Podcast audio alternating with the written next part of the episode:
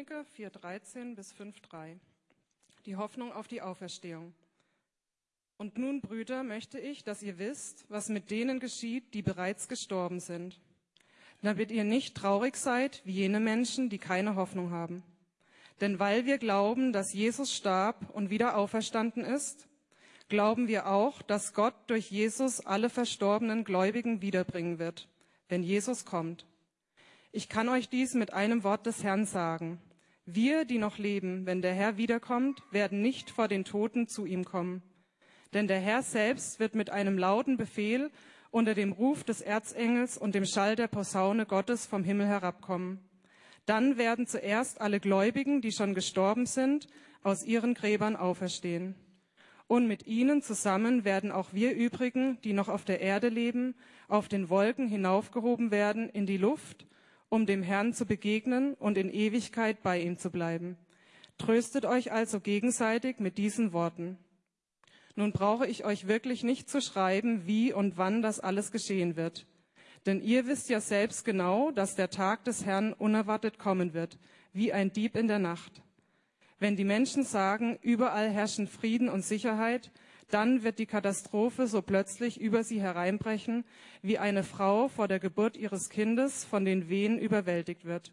Und dann wird es kein Entkommen geben.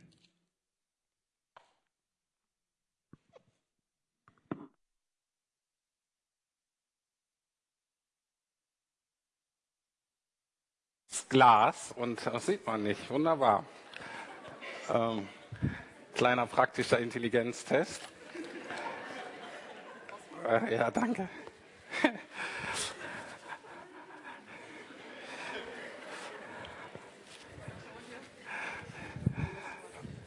Sehr gut. Also ich kann predigen, aber jetzt wisst ihr, viele Dinge kann ich nicht. Also. Ähm, meine Frau und ich haben fünf Jahre in England äh, gelebt, da haben wir auch unsere Kinder gekriegt und ähm, und ich erinnere mich noch sehr deutlich an die allererste große Party oder Feier, auf der ich war. Und das war, ähm, das war sehr beeindruckt. Stellt euch mal vor, es ist, ein, äh, es ist in Südengland. Wir sind auf so einem großen alten englischen Herrensitz. Äh, es ist Sommer, es ist ungefähr 25 Grad, blauer Himmel. Und, ähm, und das findet alles in dem Garten, beziehungsweise eher an diesem Park von diesem Herrenhaus statt. Und es ist eine Party, es ist Musik, so getragene Musik. Es sind die Frauen, die laufen rum in so bunten Sommerkleidern. Die meisten Männer sind sehr leger gekleidet in Shorts und T-Shirts. Manche etwas formeller, so mit Anzug und Krawatte. Es gibt ein schönes, kaltes und warmes Buffet, die Kinder laufen rum, spielen, schreien. Äh, man kann auf Stühlen, an Tischen sitzen oder einfach auf Decken oder auch so einfach im, im Gras und es verteilen sich so, keine Ahnung, vielleicht 150 Leute so über den Garten. Manche Menschen lachen, ähm, manche weinen, viele lachen und weinen. Es wird sich viel umarmt und deswegen die Frage an euch, was glaubt ihr, was da gefeiert wurde?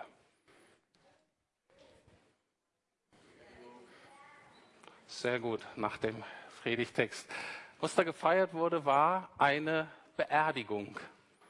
Und ich hatte noch nie so eine Beerdigung gefeiert. Und es war die Kultur dieser Gemeinde, dass die Beerdigung ein Fest der Hoffnung sein sollte. Und die alte Dame, die da gestorben ist, hat gesagt, also sie wollte es keinem verbieten, aber sie hat sehr darum gebeten, nicht in Schwarz zu kommen sondern in bunten, fröhlichen, lockeren Sommerkleidung und eben ja, Sommerkleidung. Und ich finde, ich habe nochmal drüber nachgedacht, dann sind ja immer solche Events, wo man denkt, huch, die machen das anders. Und ich habe gemerkt, das passt sehr gut zu diesem Text und zur Kultur der ersten Christen. Wir haben gelesen in Vers 13, 1. Thessalonicher 4, Vers 13, Kommen wir nun zur Frage nach den Gläubigen, die schon gestorben sind. Es liegt uns sehr daran, Geschwister, dass ihr wisst, was mit ihnen geschehen wird, damit ihr nicht um sie trauert, wie die Menschen, die keine Hoffnung haben. Es geht nicht darum, dass wir nicht trauern. Das hat mich sehr beeindruckt an diesem Fest. Die Leute haben wie selbstverständlich gelacht und geweint. und manche eben im Wechsel. Das heißt, es geht nicht darum, dass wir nicht trauern sollen, aber wir sollen nicht so trauern wie die Menschen, die keine Hoffnung haben. Und all das, was wir über unseren Tod, über Jesu Wiederkunft, wie es dann weitergeht, ähm, wenn wir das richtig verstehen, muss das Fazit sein, wie in Vers 18 hier, tröstet euch gegenseitig mit dieser Gewissheit. Jesus möchte, dass das was ist, was uns tröstet, was uns Hoffnung gibt. Heute ist die erstmal die letzte Predigt über den ersten Thessalonicher Brief. Ich habe ja seit Januar predige ich ja so nach und nach durch die einzelnen Kapitel und ähm, doppeldeutig ist eben der Titel dieser Predigt heute. Das Beste kommt zum Schluss.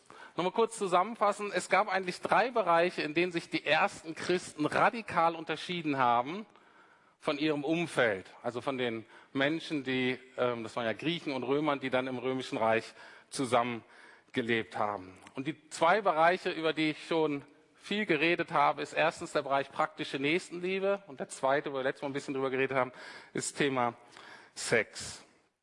Das kann man sehr gut deutlich machen an einem Brief aus dem zweiten Jahrhundert, also sehr früh noch, also keine 100 Jahre nach den Geschehnissen aus dem Neuen Testament. Und da hat ein Christ den Unterschied zwischen ihm oder den Christen und dem Umfeld folgendermaßen erklärt. Er sagt, wir teilen unseren Tisch mit allen, aber nicht unser Bett. Wir teilen unser Tisch mit allen, aber nicht unser Bett. Was er damit meinte, ist, wir als Christen, wir sind gastfreundlich, wir teilen unsere materiellen Güter. Und zwar mit allen, die da bedürftig sind und die da kommen. Aber unser Bett, unsere Sexualität teilen wir nur mit dem Ehepartner. Und das war damals absolut revolutionär, zumindest für die Männer, weil bei denen war es genau umgekehrt. Da haben die Männer, die haben materiell sich nur um ihre Familie und die engsten Angehörigen gekümmert, aber standardmäßig hatten viele Männer gleichzeitig drei bis vier verschiedene Sexualpartner. Da kann ich jetzt nicht drauf, näher drauf eingehen. Ich weiß, manchmal euch interessiert das. Ähm, aber nur so als Kontrast. Okay? Das waren so die beiden Bereiche unterschiedlich waren. Heute geht es um den dritten Bereich des Unterschieds und das ist der unterschiedliche Umgang mit dem Tod.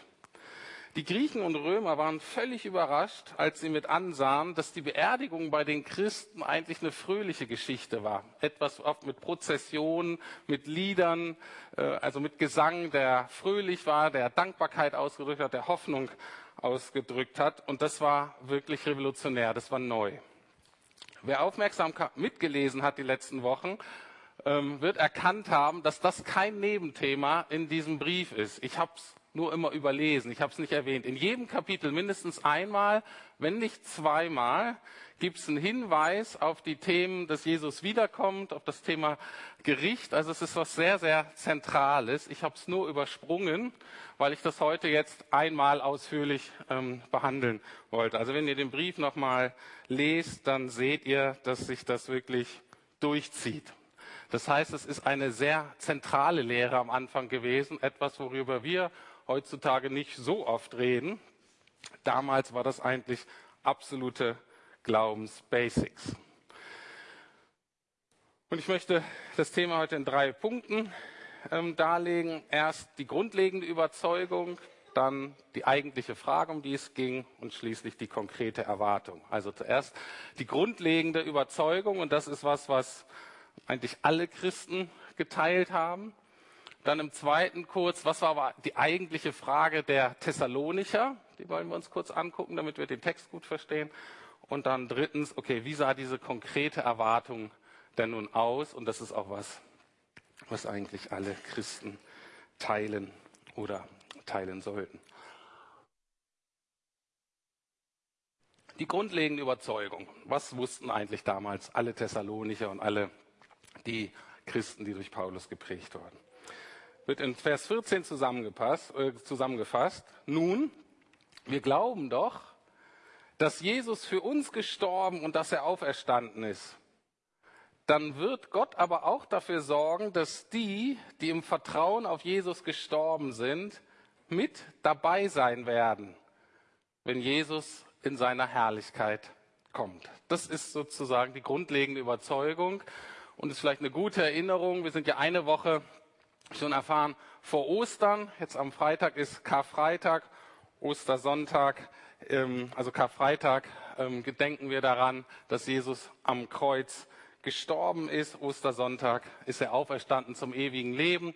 Vielleicht noch wichtig immer wieder diese Erinnerung. Wir sagen als Christen, dass Jesus für uns am Kreuz gestorben ist. Es ist wichtig, dass wir uns bewusst machen, dass man dieses Wort für auch anstelle von übersetzen kann. Also wenn ihr euch Karfreitag beschäftigt, wenn ihr diesen Mann am Kreuz anguckt, dann könnt ihr sagen, der hängt da anstelle von mir.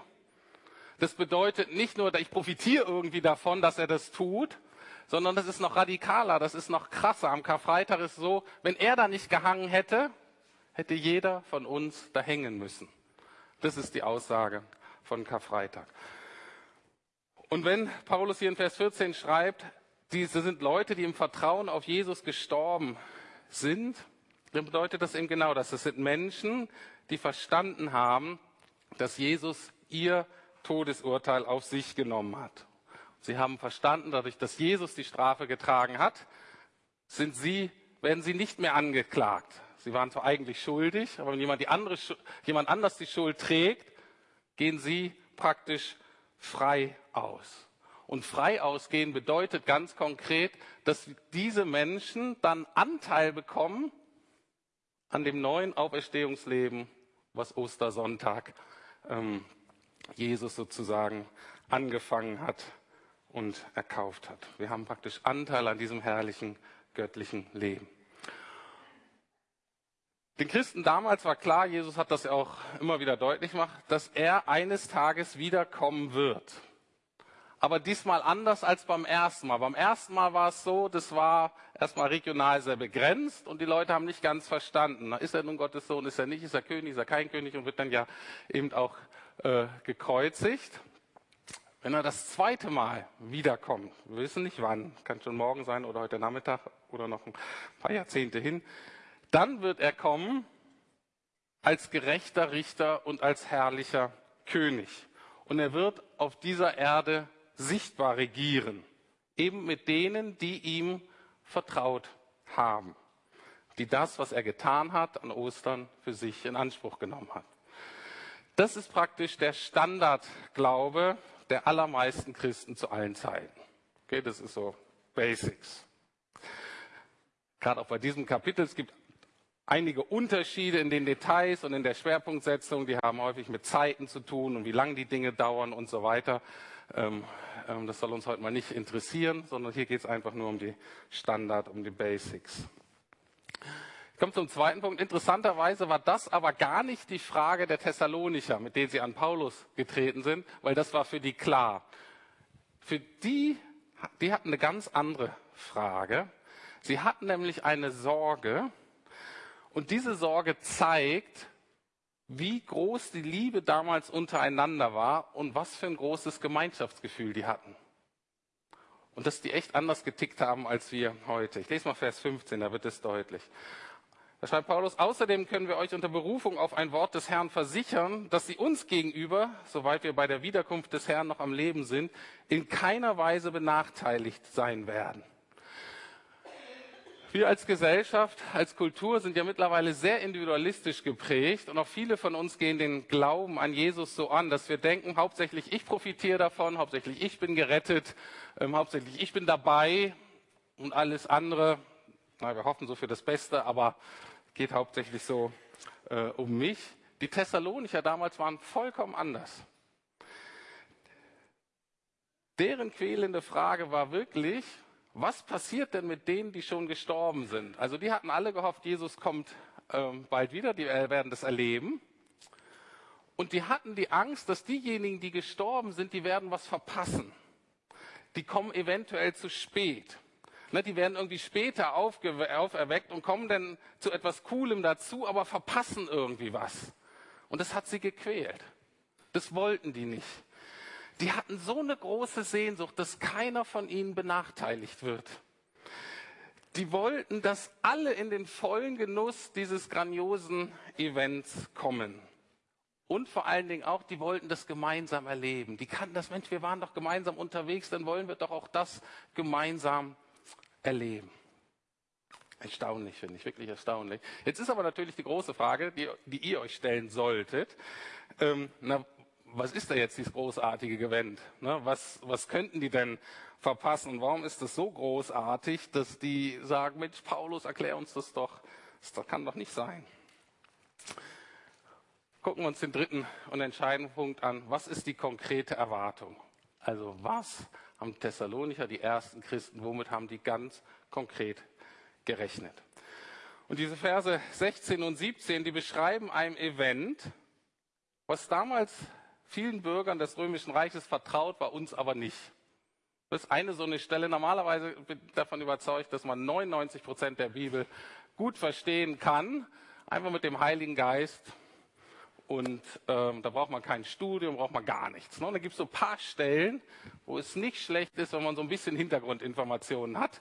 Ähm, und heute ist so eine Stelle. Ne? Also von daher hoffe ich, dass ihr so ein bisschen ähm, was lernt, was ihr vielleicht vorher noch nicht so wusstet. Ähm, interessant finde ich da nur, dass das war wirklich absolut Standardglaube. Damals, wusste jeder. Ähm, und jetzt gehört ihr dazu heute in 15 Minuten. Ist doch gut. Ich lese mal die Verse vor, die erstmal nicht so ganz einfach zu, zu verstehen sind und dann versuche ich die zu erklären. Vers 16 und 17 heißen folgendermaßen, denn er selbst, der Herr, wird, wenn der Ruf ertönt, wenn die Stimme des Erzengels und die Posaune Gottes erschallen, herabkommen vom Himmel und die Toten werden in Christus auferstehen zuerst. Danach werden wir, die wir leben, übrig bleiben, zugleich äh, mit ihnen entrückt werden auf den Wolken, dem Herrn entgegen in der Luft. Und so werden wir beim Herrn sein alle Zeit schwierig zu verstehen. Was, was, was bedeutet das? Ähm, kurz zusammengefasst, die Thessalonicher warteten auf die Parousia Jesu. Und dieses Parousia war einfach ein technischer griechischer Begriff damals. Und der wurde unter anderem verwandt für den Besuch von Amtsträgern, also von Königen oder Kaisern oder regionalen Fürsten, die dann eine Provinz oder eine Stadt besucht haben. Wir können uns vielleicht vergleichen, wie jetzt so Papstbesuch in einem katholischen Land, da ist ja auch immer wahnsinnig viel los und Begeisterung und Vorfreude und so weiter. Und ich erkläre euch mal, wie das damals abgelaufen ist, dass ihr ungefähr den Rahmen des Events versteht und dann gehen wir es nochmal Schritt für Schritt durch, wie Paulus das auf die Wiederkunft von Jesu ähm, anwendet. Also es lief folgendermaßen ab. Der König kam natürlich nie alleine, sondern der hatte natürlich immer irgendwelche äh, Gefolgsleute, also Soldaten, die ihn beschützen, aber eben auch ergebene, treue Diener, Mitarbeiter, ähm, ähm, andere Würdenträger und so weiter, die kamen damit. Das war praktisch so ein ganzes, der König und sein Gefolge. Und die sind dann nicht bis ganz zur Stadt geritten, sage ich mal, oder keine Ahnung, vielleicht wird der König auch getragen von irgendwelchen Sklaven oder so, egal, ähm, kamen dann an und die sind aber eben vor der Stadt haben die gehalten. Und die haben dann da gewartet und dann öffnete sich das Stadttor und dann kam eine Delegation aus der Stadt dem König entgegen und da haben die sich getroffen. Und da sind so einige Sachen passiert, die gucken wir uns gleich an, was da passiert ist. Und dann, nachdem das die sich da vorher sozusagen geeinigt haben und Dinge ausgetauscht haben, dann sind sie praktisch gemeinsam in die Stadt eingezogen durch die Tore und dann natürlich in der Regel unter Jubel, entweder gezwungener Jubel, ne, weil man musste und sonst war der kurz kürzer oder, wenn es gut ging, äh, echte Begeisterung. So, und jetzt gucken wir uns das mal äh, genau an. Vielleicht nur ganz kurz, was bedeuten hier die Trompeten und die Engel? Ich habe das mal versucht im nächsten Bild darzustellen. Ähm, links, da ist ähm, so ein römischer Herold. Vielleicht kennt ihr das so aus Filmen. Das ist halt aus dem Mittelalter rum, sieht man nicht so richtig irgendjemand, der so eine Trompete bläst und dann so sagt, so deklariert, das ist jetzt das, was der König ähm, sagt. Und ähm, das ist natürlich nur ein kleiner Abklatsch dessen, äh, was da wirklich ähm, passiert. In Wahrheit wird es dann ein Erzengel sein, also jemand, der durchaus Macht und Power hat. Aus dieser ähm, diese Erwähnung warum die wichtig ist und weshalb ich das äh, betone, ist, dass wenn es hier um die Auferstehung der Christen, um die Wiederkunft Jesu geht, dann geschieht das durch eine Proklamation, durch ein Wort des Herrn. Also das ist kein Vorschlag Gottes. Das ist kein Angebot, über das dann verhandelt werden kann. Und die sagen so, no, das wollen wir eigentlich nicht und wir stimmen drüber ab, ob wir das so wollen, sondern das ist eine laute königliche Proklamation. Das ist eine Feststellung, der sich niemand entziehen kann oder kann sich auch keiner widersetzen. Weder irdische Mächte noch himmlische feindliche Mächte werden sich dem entziehen können. Das will dieses Bild nur zeigen. Und das war eben dieser Besuch, dieser Staatsbesuch, war eben der Höhepunkt im Leben dieser Stadt oder dieser Provinz. Und das wäre natürlich mit viel Pomp, mit Prunk, mit Feierlichkeiten verbunden. Wir würden sagen, das wäre, Berlin würde man wahrscheinlich von der Mega-Party sprechen. Ähm, sonst würden wir vielleicht sagen, das ist einfach ein riesiges Volksfest. Und das ist so das Bild, was Paulus benutzt für die Wiederkunft Jesu. Die Grundaussage ist, der König kommt. Beziehungsweise Jesus, der König kommt wieder. Er kommt das zweite Mal. Und hier kommt der Trost für die Thessalonicher. Paulus sagt, und natürlich sind die, die schon gestorben sind, das sind diejenigen, die schon im Gefolge des Königs sind. Die verpassen nicht was, sondern, sondern die sind uns schon zuvor gekommen. Die sind schon beim König, die sind beim Jesus schon mit dabei, wenn er auf dem Weg ist, der Stadt oder uns entgegen, der Erde entgegen. Okay, das war die große Erleichterung für die Thessalonicher, als sie das gehört haben. Und jetzt ist es so, jetzt kommt Jesus als König wieder im Gefolge, diejenigen, schon Engel in seinem Gefolge und diejenigen, die gestorben sind und ihm vertraut haben. Und dann kommt eine Delegation aus der Stadt, von der Erde dem Herrn entgegen. Und dort passiert Folgendes. Dann gibt diese Delegation aus der Stadt dem König kostbare Geschenke, und so regionale Spezialitäten. Das wird da übergeben. Und diese Delegation der Stadt sind denn wir, die wir zurzeit leben. Okay? Wenn wir denn äh, dann noch leben. Wie gesagt, es geht dann geht schnell und geht in der Luft und wie wir uns das genau vorstellen, das weiß man auch nicht so genau, aber das ist so das Bild, was Paulus benutzt. Jetzt habe ich mich gefragt, was bringen wir denn Jesus, wenn er als König kommt und wir sollen ihm unsere Kostbarkeiten geben, unsere regionalen Spezialitäten. Was geben wir ihm dann? Deswegen finde ich dieses Lied so schön, was wir gesungen haben. Wir legen unsere Krone, wir leben unser Leben, weil es passt genau dahin. All das, was für uns was wert ist, das können wir uns da sparen. Also wenn du denkst, du kommst dann zu Jesus, wenn er als König wiederkommt und gibst ihm dein Gehalt, dein Status, dein Auto, deine Urkunden, deine Zeugnisse, dein Wissen, deine religiösen Erfahrungen, deine Aussehen, deine Gesundheit und denkst, du kriegst, kannst damit irgendeinen Blumenpott gewinnen, kriegst irgendwie Anerkennung, kannst du stecken lassen. Okay?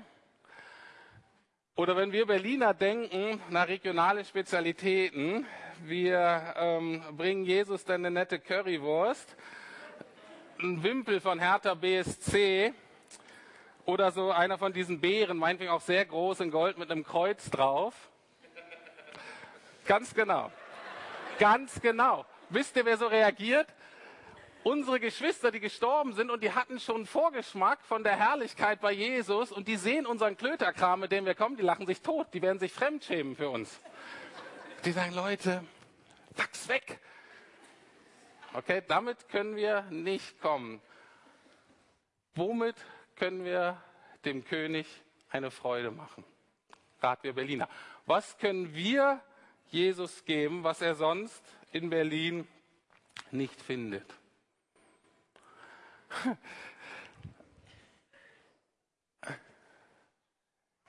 Was wir ihm geben können, ist unsere Liebe. Was wir ihm geben können, ist unsere Dankbarkeit für das, was er getan hat. Was wir ihm geben können, ist unser Vertrauen, das wir bewahrt haben durch all die Nöte und durch all die Herausforderungen und Schwierigkeiten unseres Lebens, durch alle Höhen und Tiefen. Das geben wir ihm, sagen wir zu Jesus. Damit drücken wir unsere äh, Anbetung aus. Unsere Liebe, unsere Dankbarkeit und unser Vertrauen. Das ist das eine, was geschieht bei dieser Begegnung. Es ist aber so, dass nicht nur der König geehrt wird, das ist dann unsere Aufgabe, sondern der König ehrt und belohnt an dem Moment auch seine treuen, loyalen Bürger. Und dazu will ich gehören. Und wisst ihr, was er dann zu seinen treuen, loyalen Bürgern sagt? Wir werden dann hören, gut gemacht. In der alten Luther-Übersetzung heißt das, gut gemacht, du treuer Knecht. Wir würden heute sagen, gut gemacht, du treuer Diener oder du treue Dienerin. Gut gemacht, mein geliebter Sohn. Gut gemacht, meine geliebte Tochter. Erfreue dich an meine Ruhe, geh ein in meine Herrlichkeit. Und dann, nach dieser gemeinsam mit Jesus, mit dem Verstorbenen, werden wir zur Stadt kommen, noch biblisch Wochen, werden wir auf die Erde kommen und werden dabei sein, wenn Jesus sein ewiges, gutes, herrliches, gerechtes Friedensreich aufrichten wird. So wird es ablaufen. Und alle Bürger, die seine Herrschaft nicht wollten oder die sich nicht für ihn interessierten, die werden keinen Platz mehr in der Stadt haben, in der Jesus die Herrschaft aufrichtet. Anders ausgedrückt, diese Menschen werden außerhalb der Reichsgrenzen umkommen. Auch das macht die Bibel sehr deutlich. Ich fasse zusammen. Für Paulus ist dieses Event nicht einfach das Ende der Zeit, nicht etwas, naja, wir leben jetzt hier und dann passiert das irgendwann. Für Paulus, für die ersten Christen war dieses Event nicht nur das Ende der Zeit, sondern es war das Ziel, das war der Höhepunkt, das war das, auf das sich alles ausgerichtet hat. Dieses Event wird immer wieder im Neuen Testament als die zentrale Motivation angesprochen, durchzuhalten. Du hast jetzt Verfolgung, du hast jetzt Leid, du hast Schwierigkeiten. Es ist viel attraktiver, Jesus nicht zu vertrauen und zu gehorchen, sondern dein eigenes Ding zu machen. Paulus sagt, dieses Event, Jesus selbst natürlich, aber auch dabei zu sein, ist es wert, durchzuhalten. Andere, der andere Punkt ist, dass Paulus dadurch deutlich macht, an diesem Event werden wir endlich die Weltgeschichte und die Machtverhältnisse aus göttlicher Perspektive sehen. Da werden nämlich die jetzigen Machtverhältnisse, zum Beispiel auch in Europa, und Zahlenverhältnisse werden dann völlig auf den Kopf gestellt. Und dann werden wir erkennen, wer wirklich Macht hat und wer wirklich das letzte Wort hat und wer wirklich mit ihm gearbeitet hat oder wer gegen ihn gearbeitet hat. Und ein anderer Ausdruck aus dem Philipperbrief ist dieser, diese Feststellung, dass es dann der Zeitpunkt, an dem jedes Knie sich beugen wird und bekennen wird, dass Jesus Herr ist. Und das ist auch für uns was tröstlich, für mich was sehr tröstlich. Es ist dann nicht nur unser Privatglaube. Es ist dann nicht mehr der Zeitpunkt, wo man, wo man so ein bisschen belächelt wird und sagt, naja, wenn es dir gut tut. Es wird dann der Zeitpunkt kommen, wo es öffentlich wird, wo alle das sehen können. Dann ist es eine Realität, die alle erfahren werden. Und dann geschieht das, was wir jetzt im Vater unser immer beten. Wir beten ja, dein Wille geschehe schon im Himmel und es soll auch auf Erden sein. Und spätestens dann wird sich das vollkommen auswirken. Gottes guter Wille eben auch auf dieser Erde und nicht mehr nur im Himmel. Und ein drittes Thema verbunden damit ähm, ist, dass Gott erstatten wird, dass Gott belohnen wird. Er sieht uns und er sieht auch den Preis, den manche von uns zahlen für die Nachfolge. Und wir glauben fest daran, dass Gott in der Lage sein wird, zu erstatten. Und zwar in einer Weise zu erstatten. Sagen, Herr, du hast es gut gemacht. Selbst wenn es jetzt richtig, richtig schwierig ist. Ich möchte mal auf diesen Punkt kommen, der wirklich ganz erstaunlich ist und der mich verwundert, ist, dass, wenn man länger Christ ist, dann hat man irgendwie kapiert, dass Gott die Ehre gebührt und für das, was Jesus getan hat, dass wir ihn ehren müssen. Aber ich finde das so erstaunlich, dass das eben der Moment kommt, wo auch wir geehrt werden wo die Möglichkeit besteht, dass wir geehrt werden. Und dieser Punkt wird sehr gut ausgedrückt im dritten Teil der Trilogie von Herr der Ringe. Habe ich ja schon ein paar Mal gesagt. Wenn ihr den Film noch nicht kennt, der ist ein bisschen gruselig, wenn man so, so, so Geschlachte nicht so mag, dann ist das, musst du vielleicht mit jemandem gucken, der sagt, jetzt guck mal weg für fünf Minuten. Ähm, aber dieser Film hat sehr viele Aspekte, ist von einem Christ geschrieben und hat sehr viele Aspekte, die wirklich einem biblischen Weltbild, einem biblischen Denken entsprechen. Und der letzte Teil heißt eben die Rückkehr des Königs. Und wenn man den biblischen Hintergrund kennt, merkt man, da sind viele Dinge, wo man sagen, ja, so wird es sein. Und es gibt eine ganz tolle Szene zum Schluss, nachdem der Sieg errungen ist. Da wird eben der König gekrönt und dann werden noch ganz besondere Leute geehrt. Und zwar sind es die Hobbits.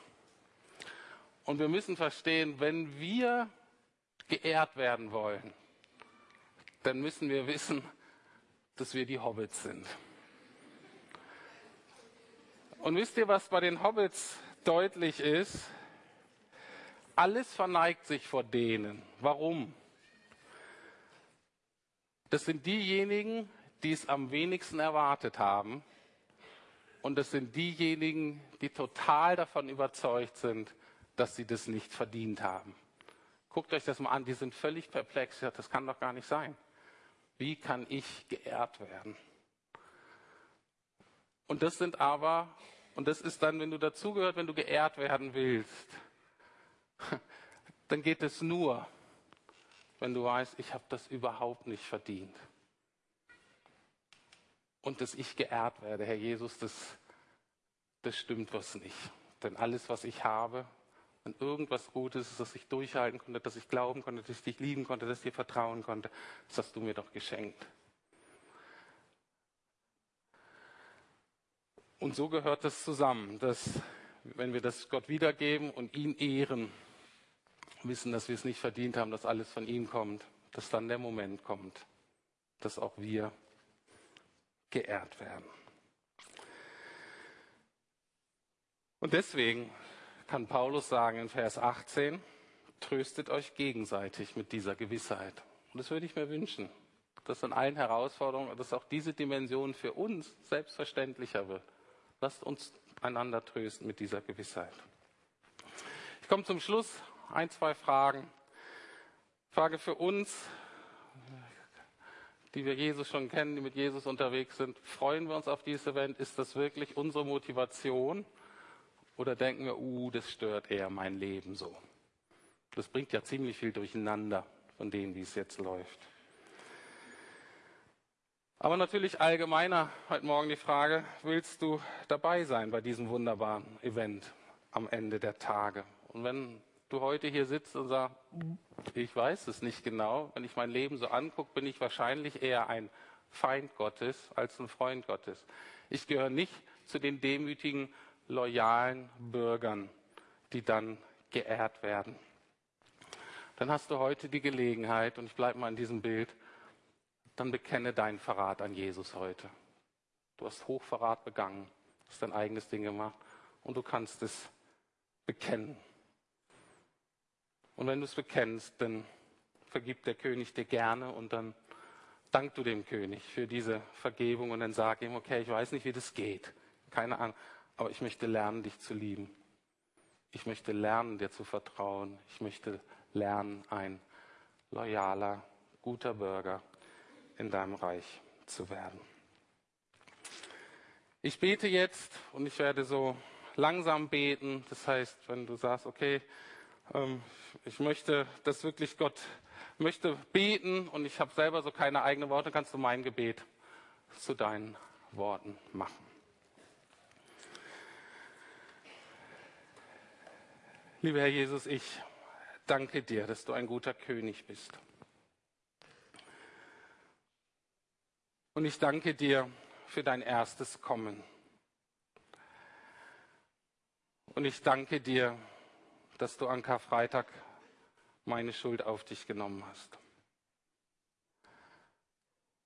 Und ich danke dir von Herzen, dass du diese Schuld mir vergibst, dass du sie getragen hast und dass sie nicht mehr gilt.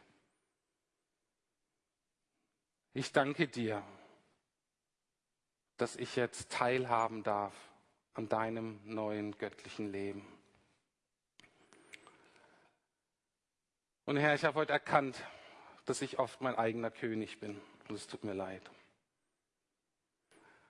Und ich bitte dich um Vergebung, wo ich dich verraten habe. Ich bitte dich um Vergebung, wo ich dir untreu war.